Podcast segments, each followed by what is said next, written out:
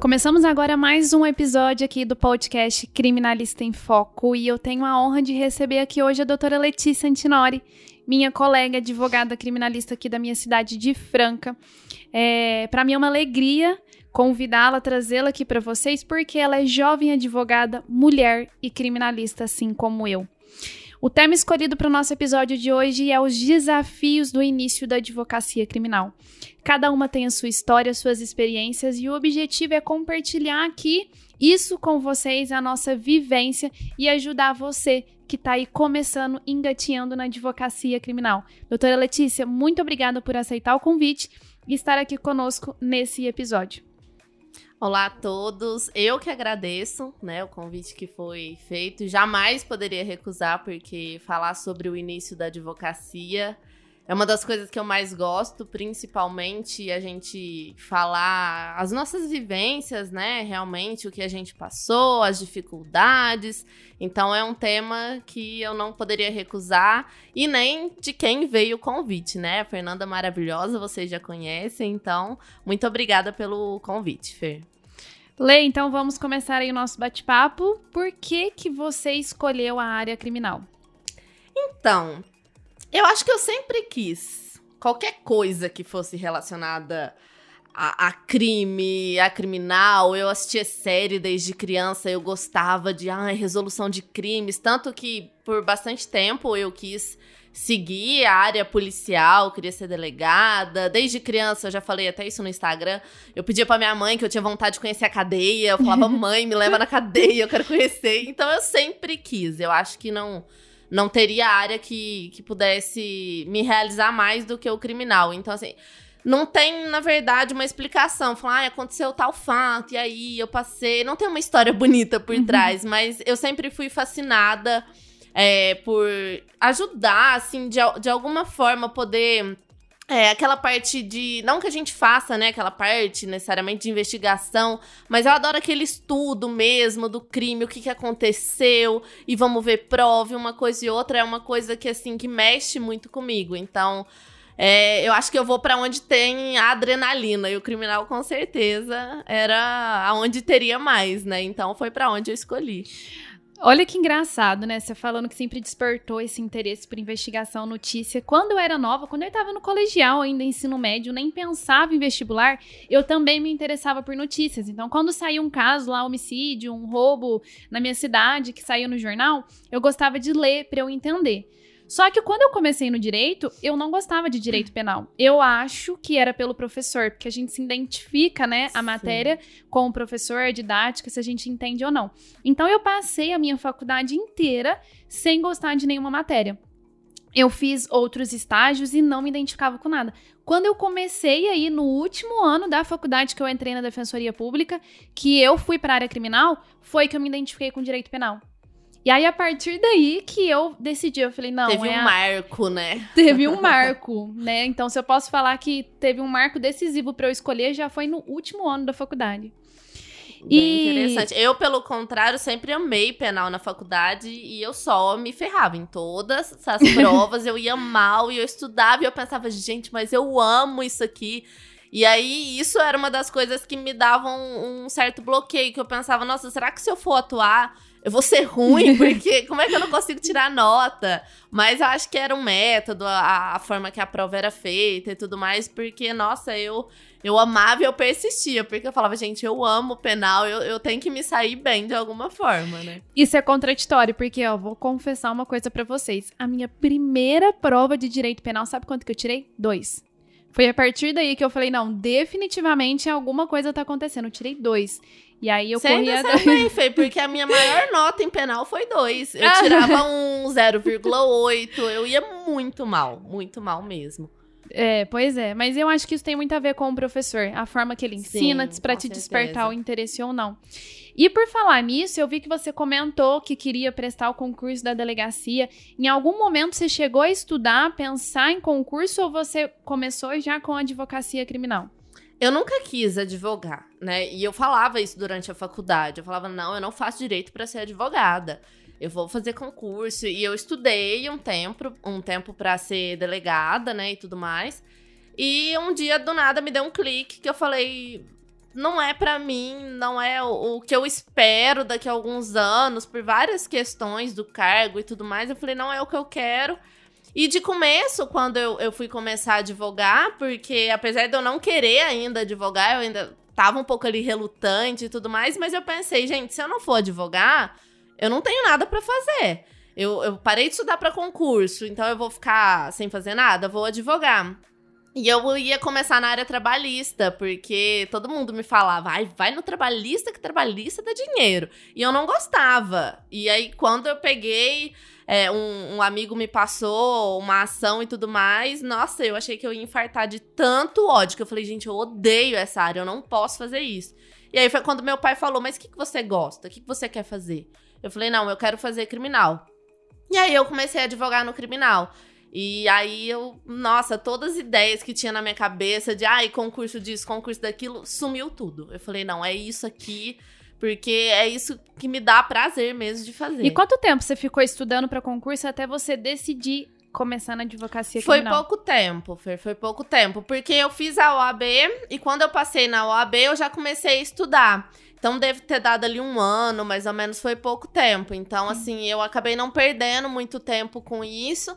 E aí já logo montei escritório e, e, já começamos. É, nesse ponto as nossas histórias são um pouco parecidas, porque quando eu também comecei o direito, eu fui aquela aluna que lá no primeiro dia levantou a mão e falou: "Eu quero concurso público". Porque como a minha mãe já era advogada e tinha um escritório, eu falava: "Não, não quero ter isso de captar cliente, de ter que ficar com essa incerteza. Eu queria uma estabilidade, um salário fixo, né, na minha cabeça". Era assim que funcionava. Aí, quando eu passei pela Defensoria Pública, eu falei: eu vou prestar concurso para a instituição e vou ser defensora. Aí, é, na minha cabeça, o que, que eu falei? Vou começar na advocacia criminal, ter uma renda para eu me manter, assim, para os estudos, uhum. e vou uhum. estudar e vai dar tudo certo, vai ser um sucesso, né? Diferente de você, eu passei na UAB quando eu tava no quinto ano. Então eu já, quando Sim, eu comecei. Eu ah, você também? Sim. Não tinha entendido isso. Aí, só que lógico que não foi assim. Não dá para você conciliar os estudos de concurso para advocacia. O, o, edital da Defensoria Pública é um, da advocacia criminal é outro. Então eu não conseguia me dedicar totalmente para o concurso uhum. e nem para advocacia. E no meio do caminho também, outras oportunidades foram surgindo. Eu fui para as comissões da UAB, quando eu vi eu já estava coordenadora de uma das comissões, a Comissão de uhum. Política Criminal e Penitenciária. Comecei com casos e ca casos e casos, não, diga assim, né? Depois de um ano, um ano uhum. e meio mas aí quando eu vi, eu falei, não, não é para mim. Tanto que faz uns dois, dois anos e meio que eu desisti do concurso da Defensoria Pública. Durante grande parte eu ainda achava, eu me enganava, né? Eu achava que dava uhum. para estudar para os dois. É, não, eu acho que, que a gente tem que ter um objetivo, né? Você ficar, não, eu vou fazer isso, mas também vou fazer isso, mas também. No fim, você não faz é nada, né? Você não se dedica nem na advocacia, nem pro estudo do concurso, pra nada. Então fica aquela coisa meio mal feita, né? Eu, esse tempo, eu, eu estudei e assim que eu falei, gente, não dá, não é para mim. Eu falei, agora eu tenho que dar jeito na minha vida, vou arriscar e, e vou pro escritório. Entendi. E você teve alguma experiência durante a faculdade, um estágio, alguma coisa assim marcante que na área criminal eu não tive nada, Fer. Eu falo para todo mundo que foi eu e Deus no começo, com a cara e a coragem, porque eu não sabia nada, mas assim, é nada de nada de nada. Eu fiz estágio durante a faculdade no Procon, um bastante tempo, acho que deve ter dado uns quatro anos no total, mais ou menos. Então eu sabia ali direito do consumidor, até hoje, sei tudo mais, sabia a prática. Mas assim, criminal, eu falava, gente, eu não sei nada, eu não sei chegar numa delegacia, eu não sei numa penitenciária, será que vão me ameaçar, vão querer me matar? Como é que faz isso? Eu não sabia nada. O que eu sabia era o que eu tinha estudado para o OAB no cursinho. As peças que eu sabia fazer era isso que eu tinha feito para treinar para o OAB, mas eu não sabia nada, nada de nada de nada. Então, é, eu fiz estágio, como eu já contei aqui em algumas oportunidades, na Procuradoria do Município eu fiz área civil, trabalhista e execução fiscal. Eu odiava. Tanto que eu achei que eu não fosse dar conta de ficar os dois anos lá. Na Defensoria Pública, que eu fiquei lá quase dois anos, eu aprendi muito da prática. Só que a advocacia é totalmente diferente da instituição uhum. da Defensoria. Não posso é, dizer que não me ajudou, porque muita bagagem que eu tenho veio do estágio, então me, me deu certa segurança, né? Sim. Até porque eu conheci muita gente, fiquei amiga dos defensores, então isso me deu um suporte. Mas pensa, olha que, que incrível, né? A Letícia começou na advocacia criminal na cara e na coragem. Por quê? Realmente. Eu recebo tanta mensagem pelo Instagram dos colegas dizendo aí: ah, eu quero começar na advocacia criminal, mas eu não tenho nenhuma experiência, eu nunca fiz nenhum estágio. E acha que isso realmente é um empecilho, né? Um impeditivo para você Sim. começar. No seu caso, você fez alguma coisa para você conseguir experiência? Como é que foi aí nesse começo? Então, eu acho que assim, é, só pegando né, a sua última frase, eu não acho que isso é impeditivo de nada. Porque todo mundo que chegou num ponto da vida teve que começar, ninguém começa de cima. Então, assim, gente, é, é arriscar, né? A gente nunca sabe se vai dar certo até que a gente tenta e dá certo. É, no começo, eu, assim, eu fui bem alienada, porque como eu não tinha noção de nada, pra onde você me jogasse, eu tava indo, né? Ah, vai, faz isso aqui. Aí eu fazia, ah, compra isso aqui, eu comprava. Eu fazia tudo, porque eu tava desesperada, realmente. E aí eu fiz muito curso, comprei muito livro e tudo mais, porque eu tinha muito tempo. Eu não tinha cliente, então eu não fazia nada, né? Assim, o dia inteiro. Às vezes eu ficava no escritório assistindo série, até de que eu não tinha o que fazer. E aí eu comecei a fazer bastante cursos. Eu fiz até um do, do Evinis Talon. Eu sempre falei desse curso no meu Instagram. Nem lembro o nome agora. Acho que era Advocacia Criminal na Prática, alguma Sim. coisa assim. E ele me deu um- uma noção, assim, que eu não tinha, porque ele começava a falar desse curso desde a parte da delegacia até recursos e habeas corpus, revisão criminal e tal, tal, tal. E aí ele falava muito na prática, né? Tipo, ah, você vai na delegacia, você vai falar isso, vai fazer aquilo. E eu ficava, nossa, é isso. Tanto que a primeira vez que eu fui na delegacia, eu fui com base no que eu tinha visto no curso. Você não perguntou pra ninguém, Eu pra não nenhum colega. nada pra Você ninguém. Eu fui e eu lembrei das coisas que eu tinha visto no curso. Eu falei assim, ah, ele já falou que tem que fazer isso, né? Ah, não sei o que isso. Então, assim, eu até imprimi o curso, fiz uma apostila e eu olhava, às vezes eu tinha dúvida, eu falava, ah, deixa eu dar uma olhada aqui, tal, audiência de custódia. A primeira vez que eu fiz também foi com base nessas coisas de olhar no Google, de ler, sabe, artigo dos outros de realmente essas coisas que eu tinha, porque a prática ali de dia a dia eu não tinha. Então eu pegava ali o que eu tinha, de ah, eu vi num curso que faz isso, eu vi num, num livro que se fala aquilo. Então eu ia usando isso daí. E no fim até que deu certo, porque a gente só aprende vivendo mesmo, né? Não tem uma fórmula mágica e tudo mais, é indo, é quebrando a cara. Várias vezes eu chegava em balcão de cartório no fórum e eu já cheguei a falar, falei, olha, é, eu sou nova, eu não sei, você pode me ajudar? De falar na cara dura, não ter vergonha, porque realmente eu não sabia. Então eu não tinha nem como transparecer, falar, ah, deixa eu fingir que eu sei, porque eu não sabia nada. Engraçado, porque por mais que eu já fiz estágio, que eu tinha essa experiência na área criminal, a advocacia é totalmente diferente. Lá eu não ia pra delegacia, não ia pra flagrante, Uhum. eu não ia em penitenciário, então ninguém me ensinou isso. E também, quando você começa na advocacia, você não tem mais o seu chefe pra corrigir as peças. Seu chefe escrevia lá no processo, fazer apela- apelação, fazer memoriais. Aí você descobrir sozinho o passo e ter Sim. segurança de estar fazendo certo. E assim como você, eu não fiz nenhum curso, né, prático. Eu fui na cara e na coragem.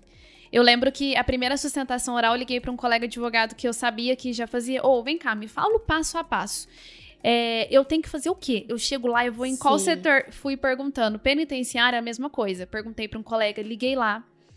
Perguntei, né, os procedimentos, enfim, mas tudo eu perguntava para alguém.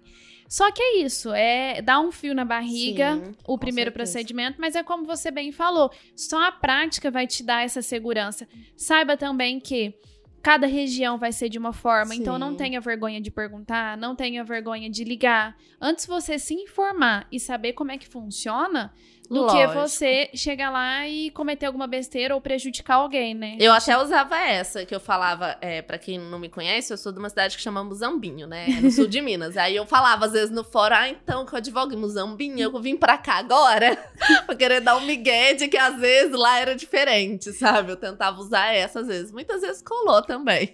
Mas... Eu, eu vou contar um mico e depois eu quero te perguntar também se você já pagou um mico. É, a primeira vez, você falou de audiência de custódia, eu lembrei. A primeira vez que eu fui fazer uma audiência de custódia, é, eu sabia, né, que a defesa teria que postular liberdade ou relaxamento da prisão ou liberdade provisória.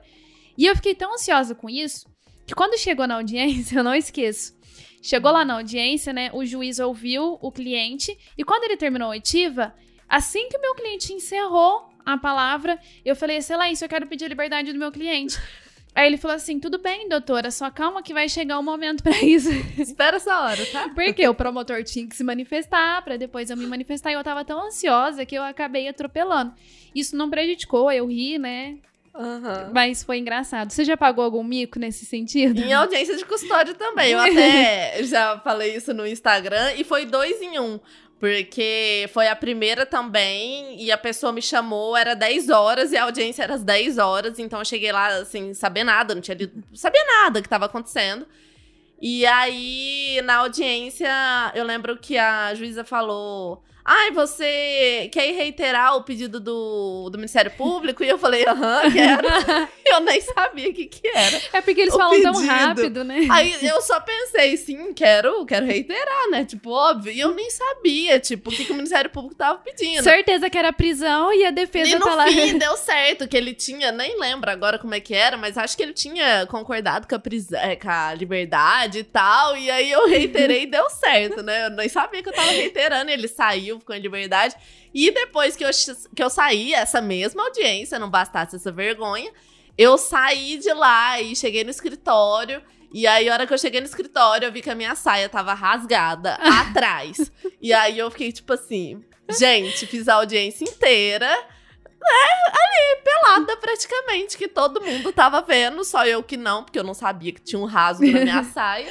E passei não só a vergonha de reiterar o Ministério Público, mas também a vergonha da roupa. Então, Viu só? Eu acho até que a gente pode programar um episódio só pra contar as verdades da advocacia, Nossa. os micos e os perrengues que a gente já passou. Porque Que não são história, né? poucas. Não são poucos. É, e, Leia, quando você começou, eu acho que o primeiro desafio, né, pelo como eu acompanho há muito tempo jovens advogados, é, ah, por falar nisso, quando eu comecei, você falou que você tinha um tempo oci- ocioso, por isso que você ficou estudando no livro. Sabe o que eu fiz? Fui pro Instagram. Comecei no Instagram em 2017, porque eu não tinha nada pra fazer, então eu Sim. encarei o Instagram como um lazer. Mas quando você começou, acredito que um dos maiores desafios encarados aí pelos jovens advogados é a questão do espaço físico. Quando você começou, você tinha um lugar pra você atender ou você atendia em casa? Como é que era? É, eu fui procurar uma sala pra alugar, na verdade. Porque eu sempre morei em apartamento, então não, não tinha a menor condição. E assim, sendo bem honesta aqui, várias pessoas podem me xingar aí, mas é verdade. Esse negócio de, ah, atende em cafeteria, que não sei o que, não sei o que.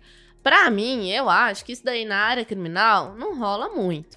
Às vezes você vai pegar um, um cliente que você vai defender ele de um estupro. O cara não vai querer te contar isso numa cafeteria. Com... E são pessoas humildes também, Sim, na maioria. então, assim, pra minha vivência, eu acho que não cola. Pode ser que em outras regiões e pra outras pessoas isso daí funciona muito bem. Pra mim, eu achei meio sem sentido na época e falei, não, ou eu vou montar um escritório ou eu não vou montar. E aí eu procurei uma sala pra alugar que ficava num prédio, porque eu achava mais seguro, né? Como eu ficaria ali sozinha. E aluguei, graças a Deus, o meu pai me, me ajudou com tudo, né? Mobiliou o escritório pra mim, que, que foi uma coisa que assim que me salvou, porque eu não tinha condição de montar um escritório. Eu, Letícia, de falar, ai, aqui meu dinheiro, vou comprar os móveis, que não sei o que, eu não tinha condição de comprar um escova de dente. Então, se não fosse ele, eu também não teria montado. Só como meu pai sempre quis, o sonho dele era ter feito direito, então ele super ficava empolgado, sabe? Não, vou montar escritório. E eu sei que de quando eu achei a sala pra alugar a quando começou, passou um mês. Tipo, eu aluguei a sala, mobilei e no outro dia eu já tava sentada lá e falando: Meu Deus, o que, que eu vou fazer aqui dentro? Mas eu aluguei, tô com esse escritório, inclusive até hoje, é o escritório que eu mantenho. Mas eu preferi por alugar uma sala e tudo mais. Tentei uma sociedade, acabou não dando certo. Então falei, não, meu caminho é ir sozinha mesmo e vamos lá, né? A cara e a coragem e assim fui. Nesse começo, com relação ao alu- aluguel, energia, etc., o seu pai te ajudou? Tudo. Tudo seu pai te ajudou nesse assim, começo? ele não me ajudou, ele pagou Ele pagou. tudo. Eu não tinha dinheiro pra nada. Sim. Então, assim, como eu não tinha cliente, ele ficou arcando com tudo. E assim, pra ser sincera, muitas vezes até hoje ele me ajuda. Porque a gente que tem pouco tempo de advocacia, a gente sabe que às vezes dá uma apertada, né? Vem uma pandemia, às vezes, né? Igual a gente viveu agora.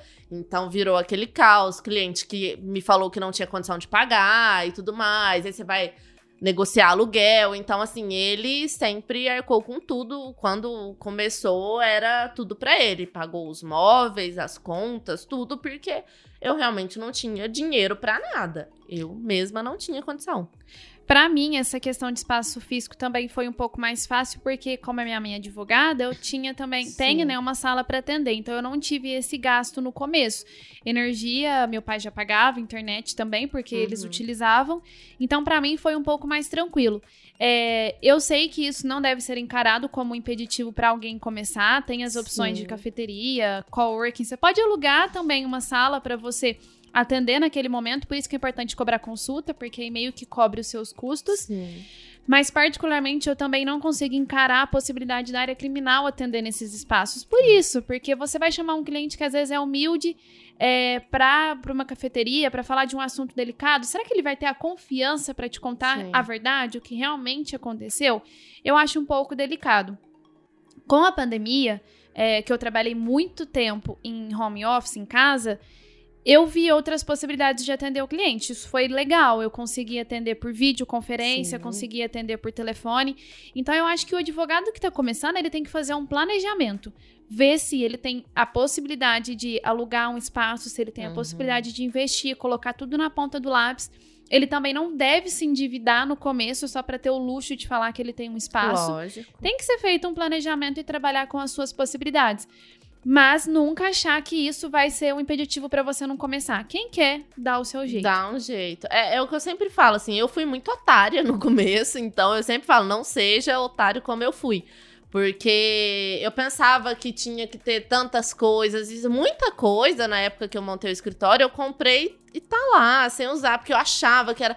Assim, eu, eu não tinha nenhum advogado próximo para também me perguntar. Mas hoje em dia tem vários coworks, então assim, dá para você entrar em um ou dá para você dividir com um amigo, né? Tem várias possibilidades ou você mesmo, igual você falou, é, alugar uma sala ali, ali, por tempo, né? Não sei. Eu já ofereci um meu escritório para alguns colegas que não tinham na, na época, então, ai, nossa, precisava atender um cliente, nossa, vem atender aqui, não tem problema. Então, assim, você dá um jeito mesmo, mas é, e se planejar, igual você falou, Fer, porque eu, quando eu digo que eu falo que eu fui otária, é por conta disso. Eu era totalmente sem noção de como que se fazia a coisa. Então, assim, eu não tinha nem noção de quanto que gastava para manter um escritório, para montar um escritório. Então, por isso que eu falo, se não fossem os meus pais falar, olha, toma o dinheiro, monta, eu tava sem escritório até hoje, porque eu não tinha condição, eu nunca tinha parado para pensar nisso, para me planejar certinho. É isso, né? A gente tem que fazer um planejamento, colocar os pés no chão e, e, colocar realmente na ponta do lápis o, o, quanto custa você manter um escritório, né? É, ter esse espaço físico. E Letícia, quais foram as maiores dificuldades que você encarou aí nesse início da advocacia? Nossa, todas possíveis. Desde isso que eu tô falando de assim, de, de não ter noção de nada. Eu acho que essa foi a minha maior dificuldade. Eu era sem noção. Esse foi o problema. Porque, assim, eu não tenho advogado na família, eu não tinha nenhum amigo muito próximo que era advogado. Então, eu sofri muito para entender como é que as coisas funcionavam. Porque eu, eu não tinha noção. Eu, por exemplo, achava, né? Eu já falei isso no Instagram outras vezes, que eu tive um começo de depressão e tudo mais. Porque eu achava que eu tinha que ficar no escritório das nove às seis horas da tarde. E eu sentava minha bunda na cadeira e eu ficava lá. Então, muitas vezes eu ficava parada assim, tipo, esperando dar o horário de ir embora, porque. E, tipo, era uma coisa que eu não precisava ter feito, que eu poderia ficar na minha casa. O uhum. cliente, ele vai te procurar, ele vai ver seu número ali na placa, no, no, Google, ele vai te ligar. E eu achava que não, que as pessoas iam tocar o interfone. Ia fazer uma fila. É, que ia tocar e eu tinha que estar tá lá, eu não saía pra almoçar eu pedia comida, eu não saía pra almoçar porque eu falava, meu Deus do céu, eu tenho que estar tá aqui. E se a pessoa chegar, né? Uhum. E não uhum. vai chegar do nada, assim, muito raramente. Então, assim, eu acho que a, a, minha maior dificuldade foi não ter noção. Eu sofri muito pra pegar como é que a coisa funcionava, para entender como é que eu mostrava pro cliente que eu existia para conseguir fazer os procedimentos sem ter prática. Então, igual eu falei no começo, eu fiz alguns cursos mas tem um, um, advogado muito experiente aqui da cidade e tal, que eu tenho amizade. Eu fui no escritório dele e eu falei para ele, eu falei assim, eu vim fazer uma entrevista com hum. você. Porque eu quero saber tudo. E aí eu fiz uma lista e eu fui perguntando pra ele: ah, como que eu faço isso? Como que eu faço aquilo? Eu vou ser ameaçada? O que, que acontece se acontecer isso? Tudo. Tipo, como que eu ponho preço? Como é que eu faço isso, aquilo? Tudo eu perguntei pra ele e eu gravei no celular. Depois eu ficava ouvindo. Falava, ah, é verdade, é assim que eu faço. Então, assim, eu não tinha noção de nada e isso também me ajudou muito. Mas eu acho que, que essa foi a maior dificuldade, assim, eu não ter noção de nada, nem da prática, nem da vivência ali em si, o que, que eu tinha que fazer, é, de nada. Eu não sabia fazer um atendimento, eu não sabia fazer nada. Realmente, eu acho que, que essa foi a minha maior dificuldade, assim, eu tava muito crua no começo, sabe? Pelo menos se eu tivesse feito um, um estágio em escritório, eu acho que eu teria um pouco mais de noção ali do dia a dia, como que é e tal. Mas é o que a gente fala, não é um impeditivo. Eu não fiz, eu fui sem noção, eu fui muito crua, mas também, por outro lado, uma coisa que eu acho que ajuda muito você quando você tá cru assim é que você aprende na marra. E quando a gente aprende na marra, a gente não esquece. Você fez uma burrice ali, igual a gente tá falando desses micos da audiência de custódia, tal, tal, tal. É uma coisa que não sai da tua cabeça, que você não erra de novo né? Então, quando às vezes você tem um chefe, o seu chefe não vai te deixar errar, né? Então, quando você tá sozinho, você vai quebrar a cara. E você vai aprender com isso. Então, assim, eu aprendi muito nesse tempo. E hoje em dia, se fosse para começar de novo do zero, vixe, eu ia, nem né? se tivesse uma cadeira, um notebook só, tava lá e ia começar de novo do zero, porque é uma experiência foda mesmo. Ó, oh, gostei dessa dica da Letícia. Você que tá ouvindo aqui esse podcast, Pega um papel aí, escolha uns dois, três profissionais da área criminal que você admira. Peça uma para marcar uma reunião, vai lá, faz uma lista com todas as perguntas, pegue experiências diferentes aí dos colegas, que isso sim dá uma segurança e um norte para você uma atuar. entrevista. Então tá aí a atividade desse podcast. é, por mais que eu contei aqui, né, que a minha mãe já era advogada, para mim foi muito difícil lidar com tudo isso, porque eu não observava a rotina da minha mãe enquanto advogada. E quando é você, é o seu nome, você tem que aprender, você tem que começar do zero. Você tem que aprender como é que faz um atendimento ao cliente, como é que negocia, como é que precifica. A faculdade não ensina nada disso não. pra gente. A questão da captação de clientes. No escritório da minha mãe, o foco dela era civil, família e trabalhista.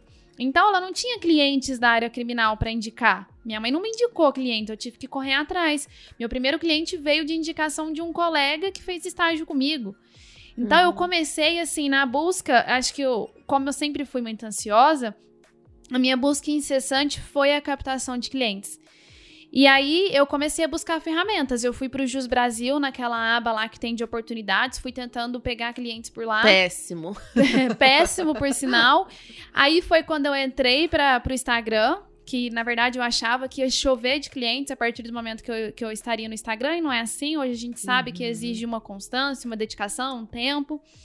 E foi muito difícil. É, eu não sabia o que falar para o cliente, como é que eu ia atender. Eu tinha medo de precificar. Eu falava assim: ah, acho que esse aqui eu vou cobrar 3 mil reais, porque se eu falar que é 10, ele não vai pagar. Eu tinha essa insegurança de achar que o cliente não uhum. confiaria em mim. Então eu também tive essa dificuldade. Os clientes, assim, eu tive um cliente no mês, aí depois que foi pingando, até você construir Sim. o seu nome. É o que a Letícia, quem acompanha a Letícia sabe, ela fala muito isso no Instagram dela. Você se contrataria no primeiro mês? Jamais, gente. Eu, do jeito que eu era sem noção, coitada, não me contrataria nem pra ir no fórum pegar uma cópia, porque eu não tinha noção de nada. Então, eu acho que a gente tem que fazer esse exercício mesmo. Eu falei e tal, muita gente riu e tudo mais. Mas é a, a verdade. Porque às vezes a gente pensa, nossa, eu quero começar na advocacia ganhando 10 mil por mês. Tá, mas o que, que você tem a oferecer para ganhar 10 mil? É. Às vezes a gente não tem prática nenhuma. E eu costumo falar muito isso, às vezes pode parecer duro, mas eu não sou uma excelente advogada. Você me perguntar, Letícia, você é uma excelente advogada? Eu não sou. Porque para mim, a excelência vem com a prática. Então, para mim, um excelente advogado é um advogado aí que tem, sei lá, 20 anos de advocacia, que já viu de tudo que você imaginar, de areia bunda de baleia, como se diz. Então, assim, que já pegou os mais diversos casos, que já fez um monte de sustentação oral, um monte de flagrante, um monte de coisa. Agora, a gente, a gente que digo eu, assim, que não tenho tanto tempo de advocacia, tem muita coisa que eu ainda não vi, que eu ainda não vivi, casos muito diferentes que eu não atuei, várias coisas na advocacia que a gente não fez. Então, assim, eu não me considero uma excelente advogada. Eu me considero uma boa advogada, acho que eu sou esforçada tento cada dia mais melhorar. Mas assim, a gente tem muita sede no começo de, ah, eu quero dinheiro, eu quero dinheiro. Mas peraí, o que, que você tem pra dar em troca, né? É uma pois é. troca. É. Qual que é o seu serviço? Você tem prática? Porque senão o cliente não vai te pagar. É a verdade, infelizmente. Uma coisa que eu fiz também para conseguir prática e experiência no começo foi me inscrever no Jurídico Certo, né? É um aplicativo aí, uhum. uma ferramenta para você fazer diligências.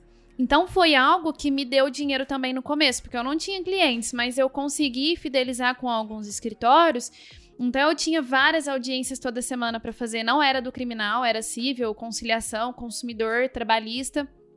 Eram demandas nesse sentido, uhum. mas me contrataram para fazer despachos. Então, no começo, eu fiz despachos com, com o juiz, nunca tinha feito, foi uma experiência também legal tirei cópias, então eu fazia muita diligência no começo.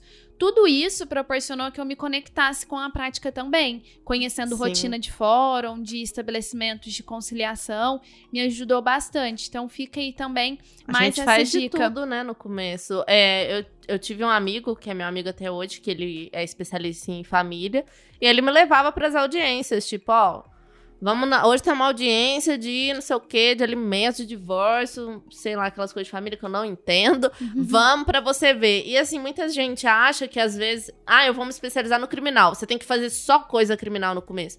Não vai, porque às vezes o criminal, eu particularmente acho ele mais difícil de aparecer logo no começo. Você precisa ter um nome, uma confiança. Uhum. Entendeu? Então, assim, eu fiz bastante essas coisas de família e tal, tal, tal. E me deu uma base muito boa, assim, é, aquela convivência mesmo no fórum, de você chegar ali e você já tá habituado. Aí ali, eu olhava na cara do juiz, tipo assim, ah, já fiz audiência com esse juiz. Então, tipo assim, que não tinha nada a ver, porque nem era criminal. Mas quando eu fiz a minha primeira audiência, eu já tava mais tranquila. Porque aquele ambiente eu já tinha estado antes. Exato. Então, às vezes, é melhor você fazer umas parcerias no começo, fazer umas coisas que, mesmo que não seja a sua área, mas para você começar a entrar no meio, começar a ver como é que funciona e tudo mais, porque acaba que o funcionamento do fórum vai ser o mesmo ali praticamente, né? Os cartórios e tudo mais. Então é bom para você ter uma vivência mais ou menos, né? Fazer de tudo. Eu lembrei de um perrengue. Quando eu fiz a minha primeira diligência aí como correspondente jurídica, era uma audiência trabalhista. Eu falei, mãe, você vai comigo porque eu não vou conseguir fazer trabalhista. Eu sempre odiei. Tanto que eu parei de pegar, né, no começo, as demandas trabalhistas porque eu não conseguia. Eu falei, mãe, você vai comigo. Chegou lá na audiência, o juiz perguntou meu nome, eu tava tão nervosa que eu não conseguia falar meu nome, eu travei. Sabe quando dá um apagão? aí a minha mãe me deu um cutucão assim, aí eu falei, Fernanda, né? Aí saiu. Aí a minha mãe, para completar, ajudar o mico, fala: Ai, doutor, é que a minha filha tá começando agora, é a primeira audiência dela, então ela tá um pouco nervosa. Você vai ver ela muito por aqui, frequentando o tribunal. Aí eu, né? Poxa, mãe, obrigada por me expor, por deixar escancarado que era a minha primeira audiência, que eu estou nervosa. Já não bastava não conseguir falar, acho que já dava para entender, né? Que eu era nova. Pois é. Não precisava jogar na cara. Estamos caminhando aqui para o final desse episódio. Letícia, qual conselho ou quais conselhos você daria para quem está começando agora? Coragem e paciência. eu acho que são. É, a gente brinca assim, mas coragem mesmo, porque é difícil a gente entrar numa coisa que é nova, tudo que é novo a gente tem medo, né? Então a gente fica inseguro de, nossa, será que vai dar certo? Será que vai dar errado? É, o pouco de dinheiro que eu tenho eu vou ter que investir? Será que vou ter retorno? Será que não vou? Então a gente precisa ter coragem para falar, não, eu vou. Não sei se vai dar certo, não, mas eu vou. E paciência, porque depois que a gente vai, aí às vezes dá vontade de desistir. Né? Eu, eu falo que eu propriamente vontade de desistir do escritório eu nunca tive. Eu tive vontade, assim, é. Não sei como que eu posso explicar, mas eu, a ponto de eu estar tá tão cansada, mas alguém falar, então desiste. Eu falava, não, eu não vou desistir. Eu, eu quero ver como é que isso daqui vai dar certo, mas eu não vou desistir disso aqui. Então a gente tem que ter paciência porque é demorado e eu falo isso bastante no Instagram. Todas as marcas que você conhece, Coca-Cola, Nike, Adidas, ninguém começou. Coca-Cola não começou vendendo várias, vários refrigerantes no primeiro mês. Vai pesquisar a história. McDonald's, para quem já assistiu o filme e tudo mais que tem, não foi estourado no primeiro mês, deu trabalho. Então, assim, tudo que hoje tem um reconhecimento que é sólido veio caminhando e foi a trancos e barrancos e tudo mais, mas deu certo. Só que tem que ter paciência. Não é da noite pro dia que a gente consegue. Então, coragem e paciência. E manda dúvida pros outros, não ter vergonha. Eu acho também que é muito importante. Eu sou uma pessoa 100% sem vergonha Aham. na cara, então assim, eu falava mesmo no balcão do fórum, olha, Nós trocamos ideias sei. até hoje, né? Sim, e- e eu e a Fê, é, e outros advogados também às vezes falam, nossa, eu tô com um caso aqui, me ajuda aqui, o que, que você acha e Uhum. tal.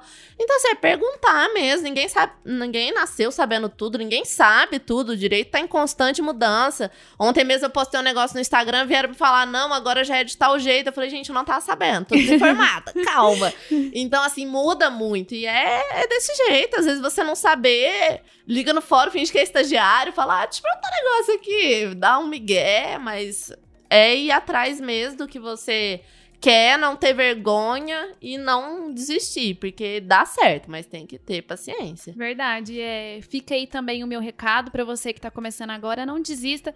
É um caminho árduo, é um caminho demorado. É um processo que você vai construindo dia após dia. Não adianta você fazer um mês, não ter os resultados esperados e você desistir e achar que o problema tá em você ou que as coisas acontecem no estalar de dedos.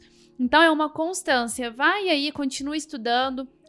Leia livros, faça cursos de prática, não tenha vergonha de perguntar para colegas mais experientes, não tenha vergonha de fazer parcerias, chamar colegas para ir com você nos primeiros procedimentos.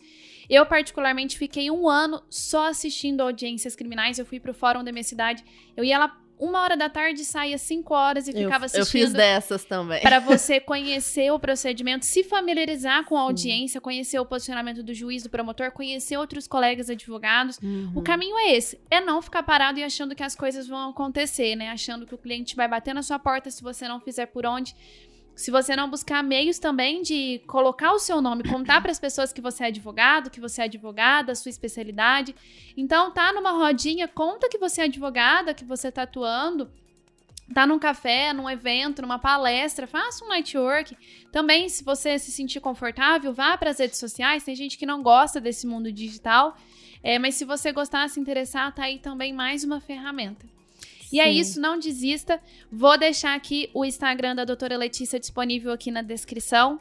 E o que vocês precisarem, estamos aí para ajudar vocês nessa Com caminhada. certeza. Só chamar que a gente ajuda. Isso aí. Muito obrigada a todos vocês e vejo vocês no próximo episódio.